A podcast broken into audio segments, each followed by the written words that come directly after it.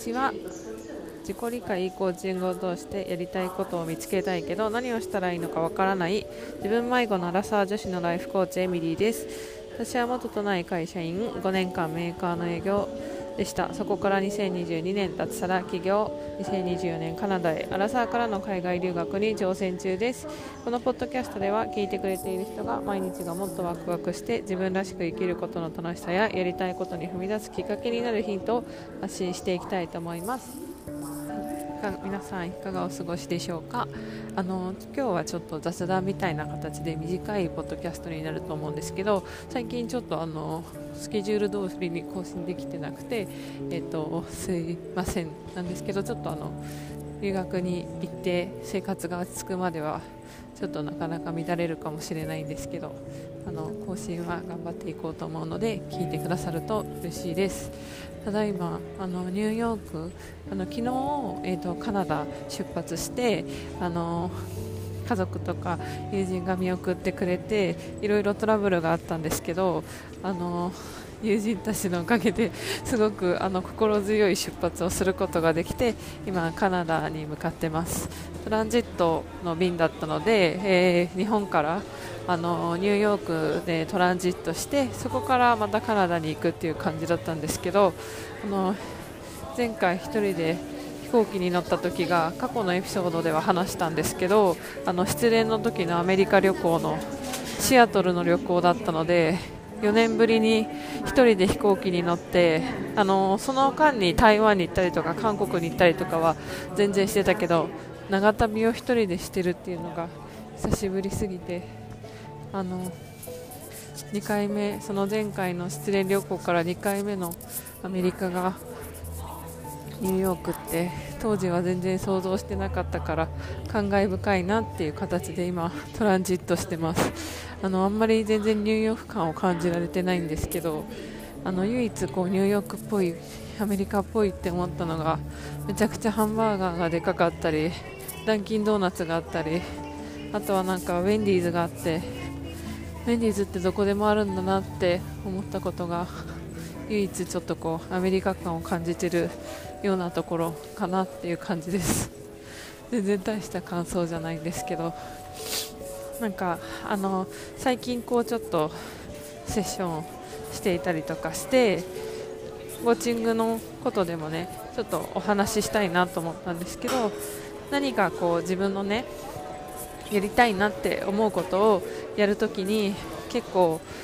皆さんこうおっしゃるのが現実的に考えてっていう言葉をねよくセッションの中で言ってくださったりとかあのアウトプットでも言ってくれるんですけどなんかそのことについても今日ちょっとあの話せたらなと思っててあのなんか私すごくセッションで大事にしているのが現実的に考えないっていうところをすごく大事にしています。なんでかっていうとあの現実的に考えるって結構その意味合いとしては妥協とかが多妥協とかあの自分の何て言うんだろう。用意された選択肢狭まれた選択肢の中で選ぶっていうニュアンスも含まれてるのかなって自分自身がそう思ってた時があって例えば会社員の時の自分で言うと現実的に考えて今会社を辞めるのはやめようとか現実的に考えて30歳で留学をするのはやめようみたいなその現実的な妥協案から考えて出した答えって結構その心からワクワクする答えっていうよりかはあのなて言うんだろう自分の限界を頑張らなくても出せる答えだったりとかあとは何て言うのかなちょっと頑張ったりとか勇気を踏み出した先に